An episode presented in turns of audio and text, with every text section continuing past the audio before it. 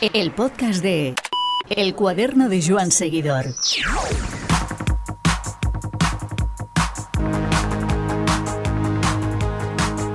El goteo de ciclistas que desisten de su oficio ha sido una constante en la historia de este deporte. Pero en tiempos recientes, no sé si es porque estamos más sensibilizados o quizá más informados, esa fila de renuncias se hace cada vez más larga. El ejemplo de Tom Dumoulin es el más mediático, pero en este mismo podcast hemos escuchado las historias de Jaume Sureda y Martín Bouzas, cada uno con sus motivos pero con idéntico final hemos entablado una charla con Merichey Betriu para tratar este tema. Merichey es psicóloga deportiva especializada en deportes individuales y de resistencia, además de columnista habitual en la revista Mountain Biker y nos orienta en este laberinto de emociones. Hola Merichey, ¿qué tal estás? Hola Iván, ¿qué tal? Pues muy bien, capeando aquí el temporal, nunca mejor dicho. Sí, desde luego, ejercer una profesión como la tuya en, estos tiempos donde se impone muchas veces la distancia no debe ser sencillo, ¿no?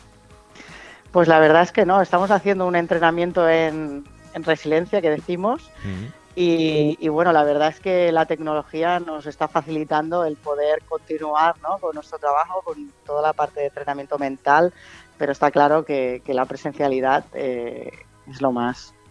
Un deportista es un vértice, eh, una especie de polígono con varios vértices donde eh, yo muchas veces pienso que casi todo o gran parte del éxito pivota sobre el tema mental, ¿no? Y es algo que creo que muchas veces no le prestamos atención y estos, estas últimas semanas, eh, pues bueno, vamos teniendo ese goteo de, ciclistas que por un motivo u otro eh, van dejando este deporte por diferentes presiones que les puedan surgir, porque no gestionan bien los viajes, porque les agobia la comida, porque no aguantan la presión, por mil motivos.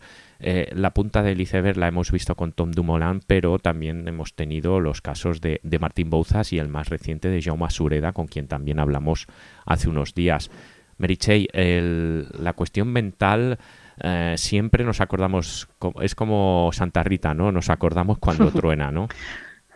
Bueno, yo creo que es verdad, y esto lo he hablado alguna vez, y, recuerdo una charla ¿no? con diferentes profesionales ciclistas que, lo hablábamos y lo decíamos, y creo que igual la realidad ha cambiado un poco desde, esos años que, que tuve esa charla es el tema de que mucha gente habla de la importancia de la parte mental, pero poca gente la, trabaja específicamente. Yo creo que, eh, gracias a Dios, un poquito, cada vez más, ¿eh? pero, pero no de la manera que muchas veces creemos que es necesaria, ¿no? Incluso en estos casos estaría bien, ¿no? Que has nombrado saber eh, cuántos de ellos eh, o han trabajado específicamente con un psicólogo deportivo, porque eso también hubiera podido ayudar en alguna medida, ¿no? Esto ya no, no, lo puedo decir a ciencia cierta, pero habría podido ayudar. Sospechas que se podría ayudar. Sospechas que se podría haber podido ayudar, ¿no? Creo, creo que sí, creo que sí, pero bueno, porque forma parte, ¿no? Es decir, creo que estos ejemplos que has puesto, ¿no? Y, y el, en la vivencia, ¿no? Es decir, el deporte de élite es algo que, que es difícil de sostener, ¿no? Una cosa es el practicar ciclismo, otra cosa es ser ciclista, ¿no? Profesional y todo lo que conlleva, ¿no? A nivel de sacrificios, de esfuerzos, ¿no? Y como siempre decimos, la balanza de esfuerzos-beneficios tiene que estar bien equilibrada para poderse mantener de una forma adecuada y saludable. Eh, esto del deporte de élite es, sumamente difícil, ¿no? Porque no es un deporte de salud, sino que es un deporte de, estricto, exigente y cada vez ya sabemos que las exigencias cada vez son más elevadas. Si esto no se mantiene este equilibrio, pues es fácil que en algún momento el deportista se queme. Muchas veces eh, hemos opinado eh, en el cuaderno Joan Seguidor y también a nivel personal de que eh, el, auténtico deporte es el que hacemos nosotros, es decir, los aficionados que vamos sin presión alguna o con aquella que nos podamos poner, pero sin ese yugo de los resultados sobre la cabeza que obviamente a veces eh, te hace pasar líneas que convierten ese deporte que es tu hobby y pasión en algo que ya no es salud, ¿verdad? Totalmente, ¿no? Yo creo que el deporte, el, deporte de élite no es libre, el deporte del, amateur, ¿no? Del, dominguero, por decirlo de alguna manera, es más libre todo y que, eh, sin embargo, nos vemos eh, cada vez en situaciones en que, sí, sí, que vemos lo que decimos unos pseudo pros, ¿no? Es, Son como si, y, ves unas exigencias que realmente también llegan, llegan a consulta muchas veces por problemáticas derivadas, ¿no? En otras áreas, a nivel de no disfruto de la bici. O sea que esa realidad ya la vemos en el amateur. Está incluso traspasando la línea del profesionalismo. Es cierto, es cierto. Y, conoces a gente que hace auténticas barbaridades a la vista de los que no nos lo tomamos tan en serio. Aunque eh, eh, ellos legítimamente te dicen, eh, es mi opción y tengo todo el derecho de hacerlo. Por supuesto, no, no. El tema es que muchas veces es buscar ese equilibrio que decimos, ¿no? El, la persona que no es deportista de élite, la recompensa es menor. Sí, claro. Aún no, porque el que trabaja de ello, de alguna manera, ese sacrificio, ese esfuerzo, esa entrega, ese condicionar todo mi estilo de vida, es porque es su trabajo, ¿no? Entonces, en el amateur a veces esta diferencia, claro, es, es, es diferente, ¿no? Es, es, otra realidad. Lo que es cierto es... Em, más que cierto, me ha llamado la atención lo que has comentado al principio. No sé si el ciclismo está muy descolgado en este trabajo respecto a otros deportes.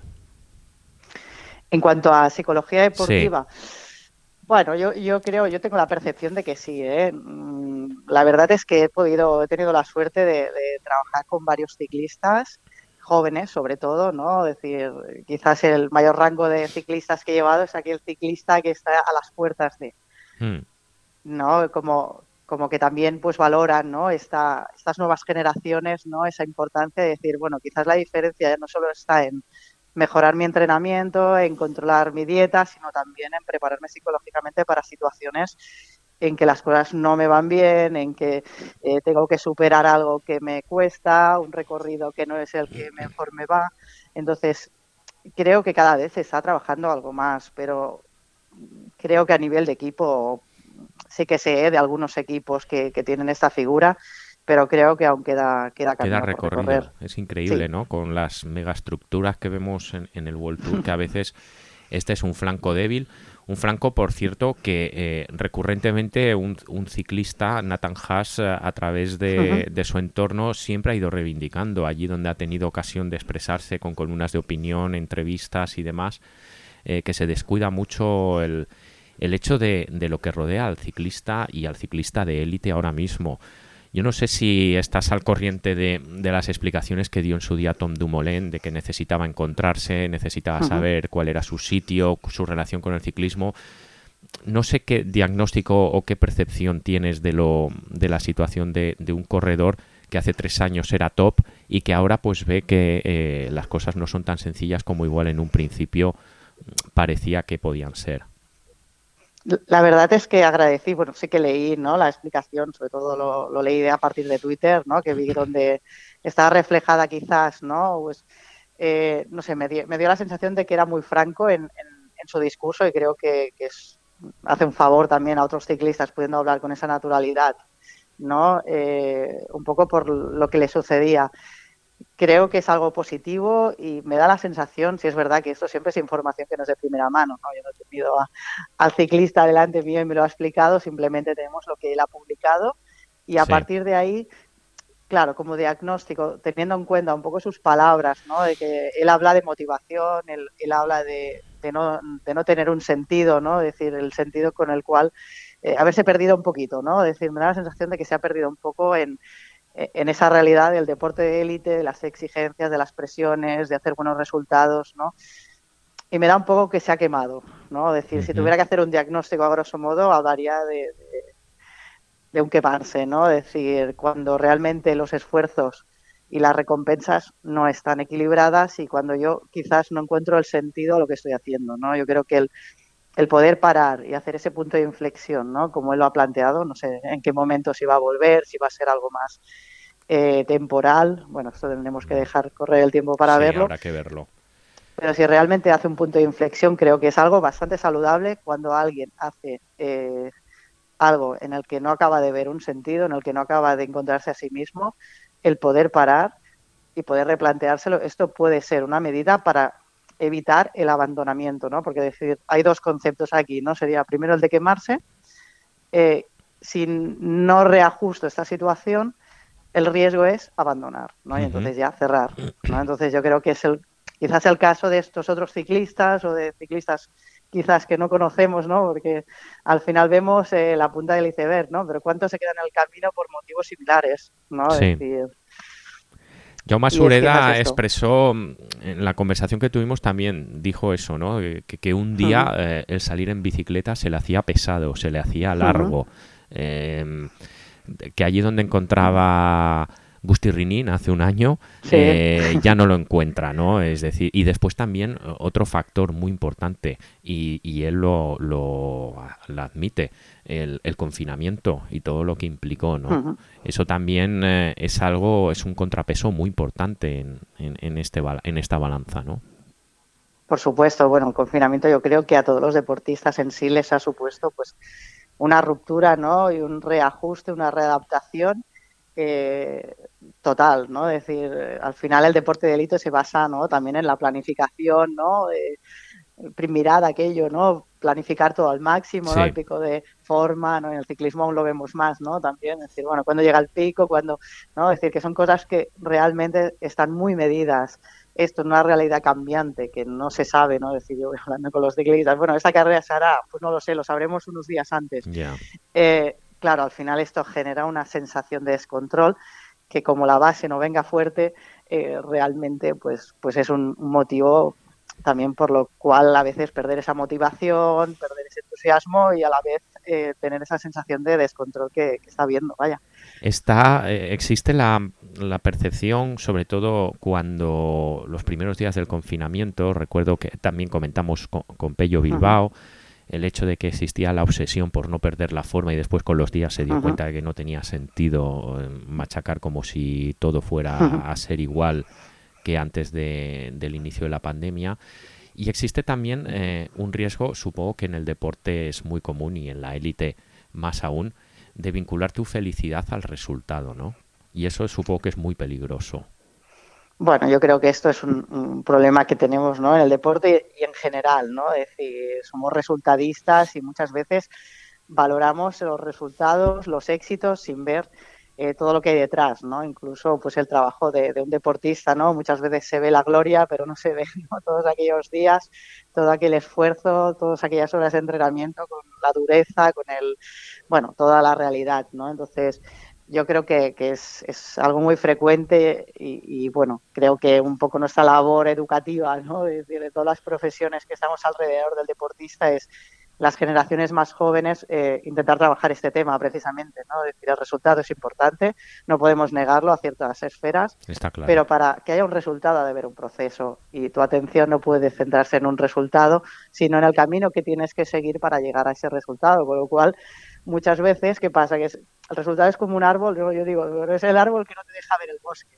Claro. Realmente eh, creo que a un deportista le puede servir, le puede ser mucho más útil pensar en qué tengo que hacer para conseguir lo que quiero y no tanto el qué es lo que quiero, porque si no a veces hay un vacío ahí en medio que es lo que hace que, muchas veces no valoremos eh, algo más allá de un resultado y a veces pues puedes hacer una carrera, buena carrera, puedes haber superado aspectos que, en otro momento pues no los estabas gestionando bien y eso es un éxito y es un éxito que no se ve afuera. Pero no se ve, pero te puede, y te puede repercutir en, en un tiempo.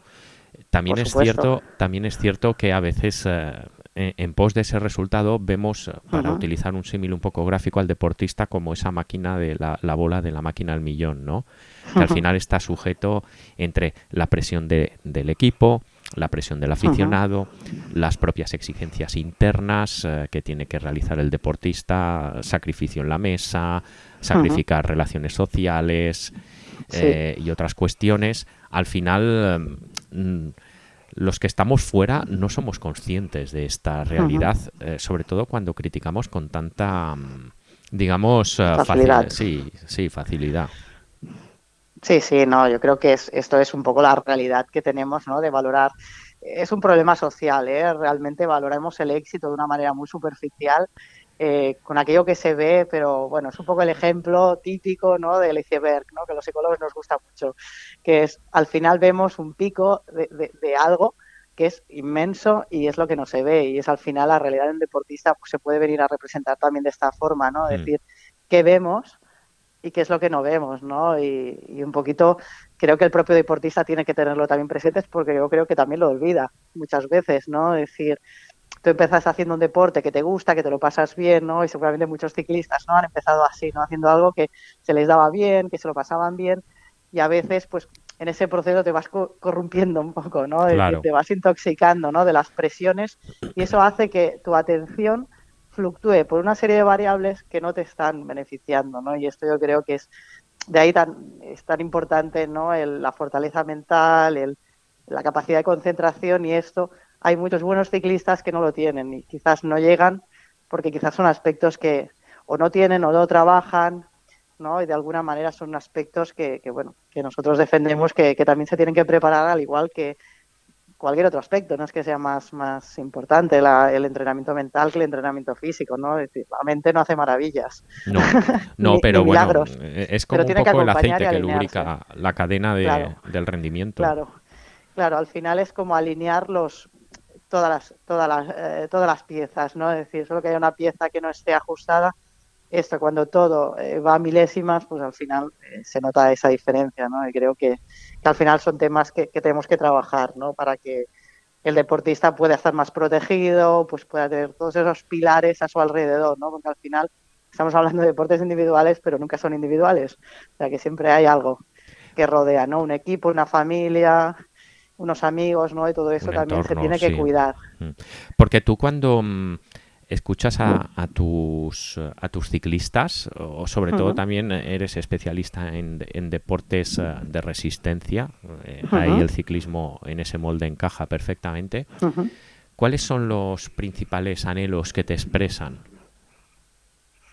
Bueno, los principales motivos eh, generalmente vienen asociados al tema del rendimiento, pero sobre todo a gestionar pues, pensamientos negativos, mm. situaciones que no son cómodas, eh, cuando uno busca un resultado y también se queda como encallado ahí, ¿no? Es decir, personas que ven que se han quedado encalladas en esa, en esa parte de, ostras, no consigo lo que quiero y a la vez eh, sé que mi confianza no, no, me está ayudando, ¿no? Sobre todo eh, temas de confianza pues aparecen en, en, gran medida y después también hay personas que ven en esa parte como una parte más a tener en cuenta, ¿no? Que quizás son los menos, ¿eh? Es decir, pero también hay personas o deportistas que vienen a nivel más de entrenamiento o de una forma más como para trabajar algo más, ¿no? Es decir, parece que todo está bien, pero yo sé que puedo, eh, no sé, gestionar este tipo de situaciones de una forma en que eh, pueda optimizar el rendimiento, por ejemplo. Por ejemplo, tenemos, eh, cuando dices que si alguien se encalla en un resultado, tenemos el, ejemplo de, recuperación de Primo Roglic, de, caer estrepitosamente en el Tour de Francia, a encadenar Lieja-Bastón-Lieja y vuelta a España. Eso es eh, eh, eh, conseguir ese círculo virtuoso no debe ser sencillo. Hmm. Bueno, al final ese círculo virtuoso pues viene de cambios, ¿no? Es decir, bueno, de la capacidad también de hacer esto que decíamos, ¿no? Ese punto de inflexión, ¿no? Es decir, cuando tengo varios errores consecutivos, a veces tengo que revisar, ¿no? ¿Qué estoy haciendo? pero lo tengo que, revisar de una forma constructiva, no destructiva, que muchas veces eh, no sé, ¿no? Pues valoramos, como hay un mal resultado, va, esto es una mala carrera. No, no, yo creo que tenemos que coger esa carrera y desgranarla y ver todo. Él, él lo dijo, ¿eh? Él lo dijo, hmm. que se quedó con lo hmm. bueno del Tour de Francia, que obviamente el varapalo fue tremendo, pero que quiso quedarse con lo bueno del Tour de Francia y que le valió para reconstruir la de los trozos, ¿no? Que quedaban de Claro. Bueno, todo es un proceso abierto, ¿no? Entonces, yo creo que nunca tenemos que dar por cerrado, ¿no? Yo creo que al final también vence aquel que persiste, ¿no? Aquel que es capaz de analizar, porque persistir sin analizar creo que tampoco tendría mucho sentido, porque estaríamos ahí peleando contra una pared, pero si eres capaz de persistir y de analizar de una forma abierta, ¿no? Es decir, constructiva, eh, qué hay de bueno, qué, en qué puedo mejorar, y valorar todas estas situaciones y evidentemente que todo eso pues eh, eh, vaya alineado, pues seguramente podremos optimizar lo que podemos hacer. Eso no quiere decir que, todos, todas aquellas personas que hagan este, este proceso tengan que ganar, porque luego al final entrarán en juego pues el talento, el talento de los demás y otros factores que evidentemente uno no controla, pero creo que el tema es focalizarse y esto también resumiendo un poco quizás otras cosas que estábamos hablando es el éxito está eh, cuando uno se focaliza en sí mismo, no en lo de fuera. Sí, ¿y cómo lo consigue? Pues creo, pues pues hablando un poquito, lo que estábamos hablando quizás también ahora, ¿no? El, hecho de poder analizar, de poder construir, ¿no? Sí. Claro, y decir que muchas veces una victoria viene de fracasos, ¿no? Es decir, estamos hartos de, repetir frases y a veces aún no las tenemos interiorizadas. O sea, somos capaces de repetirla, pero no las tenemos interiorizadas, ¿no? Esto viene de la frase de Thomas Edison, ¿no? Decir, bueno, eh, encontré 10.000 maneras, ¿no? De, de, cómo no tenía que hacer una bombilla, ¿no? Es decir, que al final y dio con la buena. Eh, claro, es decir, al final la victoria se logra a través del fracaso y por eso una cosa implica la otra, ¿no? Es decir, no puede haber éxito sin fracaso y viceversa, ¿no? Yo creo que al final es la idea de construirnos permanentemente, ¿no? Construirnos permanentemente. Esa, esa frase es... Eh, esa frase, aunque suene tan tan rimbombante es, es la, la, pura realidad y, la, y a la que nos empuja el día a día, desde luego. Eh, nada es igual que ayer ni será como será mañana, ¿no? En todo caso, y para concluir, uh ¿cómo crees que mm, eh, un buen trabajo psicológico em, mejoraría el ecosistema ciclista al máximo nivel? Bueno, yo, yo creo que con el análisis personal o de equipo, ¿no? En, el caso depende cómo se trabaje, ¿no? Es decir, yo me encuentro que trabajo individualmente, no, no trabajo para un equipo, ¿no? Que me haya contratado y trabajar con todos los miembros, que sería una, sería trabajar también con el staff, porque yo creo que esto, si lo trabajamos con el equipo, hay que hacer todo un trabajo con todos los, con todos los actores, ¿no? del, del escenario y yo creo que hay que hacer también un trabajo eh, con los profesionales que al final también, pues muchas veces también se, encuentran ciclistas muy jóvenes y también para poder acompañar ese proceso, ¿no? Y, contribuir a que no a que no se quemen, ¿no? Por quizás unas expectativas o, o, unos elementos que quizás no están ayudando, aunque se hagan desde la buena intención. Yo creo que hacer un poquito más de cultura, ¿no? hacer eh, cultura, sí. Eh, claro, claro. Eh, cuando dices lo de las expectativas, mm. recuerdo el otro día Pello Bilbao decía, dice, mis expectativas siempre tratan de ser muy realistas y, consecuentes con quién soy y, cómo soy, ¿no? En el sentido de que mm, muchas veces miramos mucho adentro al, propio ciclista, a los propios equipos, pero el entorno está muy mal educado en este sentido. claro, hay que reeducar, ¿no? Yo creo que es un tema de reeducación, ¿no? y después de valorar las necesidades individuales de cada, de cada ciclista, ¿eh? porque al final cada persona es, es un mundo, cada ciclista es un mundo y, ver un poco cómo gestiona, ¿no? Eh, yo quizás estoy más eh, acostumbrada a trabajar desde lo individual y lo que hago es, bueno, quizás no podemos cambiar el entorno, pero podemos cambiar cómo yo gestiono lo que me llega del entorno. ¿no? Y, quizás nos, nos, centramos más en ese, en ese, en ese tema. Y cuando digo entorno no digo equipo, digo equipo, familia, eh, digo muchos elementos. Sí, sí, sí, porque la verdad es que soportan, soportan una, una carga importante al punto de, por ejemplo, algunos admiten abiertamente de no mirar redes sociales ni, ni titulares de prensa aunque el ciclista, por otro lado, tiene al público que en circunstancias normales, no de pandemia, pero puede escuchar de viva voz al público como ningún otro deportista puede escuchar y eso también es un hilo directo que te mantiene muy conectado a, ese entorno que a veces decimos que es nocivo, ¿no? Sí, sí, sí, no, no tiene. Bueno, al final es una capacidad de, de, de concentración, ¿no? A veces uno puede oír, pero no escuchar. ¿No? Decir, yo creo que a veces tenemos que aprender también a esto, ¿no? bueno, estoy oyendo, pero no escucho porque cuando uno está muy focalizado, no, yo a veces pongo el, el, ejemplo, cuando estamos en consulta a veces se oye, se oye ruido fuera de la consulta, ¿no? Y lo digo, mira, nosotros estamos aquí hablando y yo no me entero de lo que está pasando fuera y muchas veces ni lo, lo oigo pero no lo escucho, ¿no? Entonces eh, tenemos esa capacidad de concentrarnos en una tarea. Yo creo que son temas que tenemos que aprender a entrenar, ¿no? Cuando un, cuando un ciclista pues tiene todas esas interferencias, ¿no? Hay que conocerlas, porque primero es identificarlas, después es eh, ver cómo focalizarse de otra forma, cómo reorientar nuestra mente, ¿no? Entonces yo creo que ese tema también es un tema importante, incluso desde lo de fuera y desde lo de dentro, ¿no? Porque estamos en temas de autodiálogo, pensamientos, y también esto también es un key, aparte que el ciclista piensa mucho.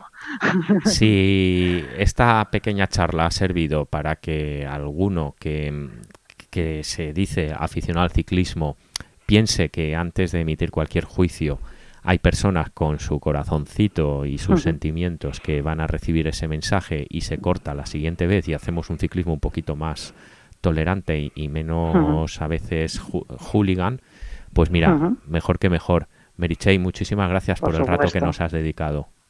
Muchas gracias a vosotros por también dar la oportunidad de aportar este granito de arena desde la psicología deportiva. Está claro que, como en el ciclismo, todo esfuerzo suma. Muchas gracias.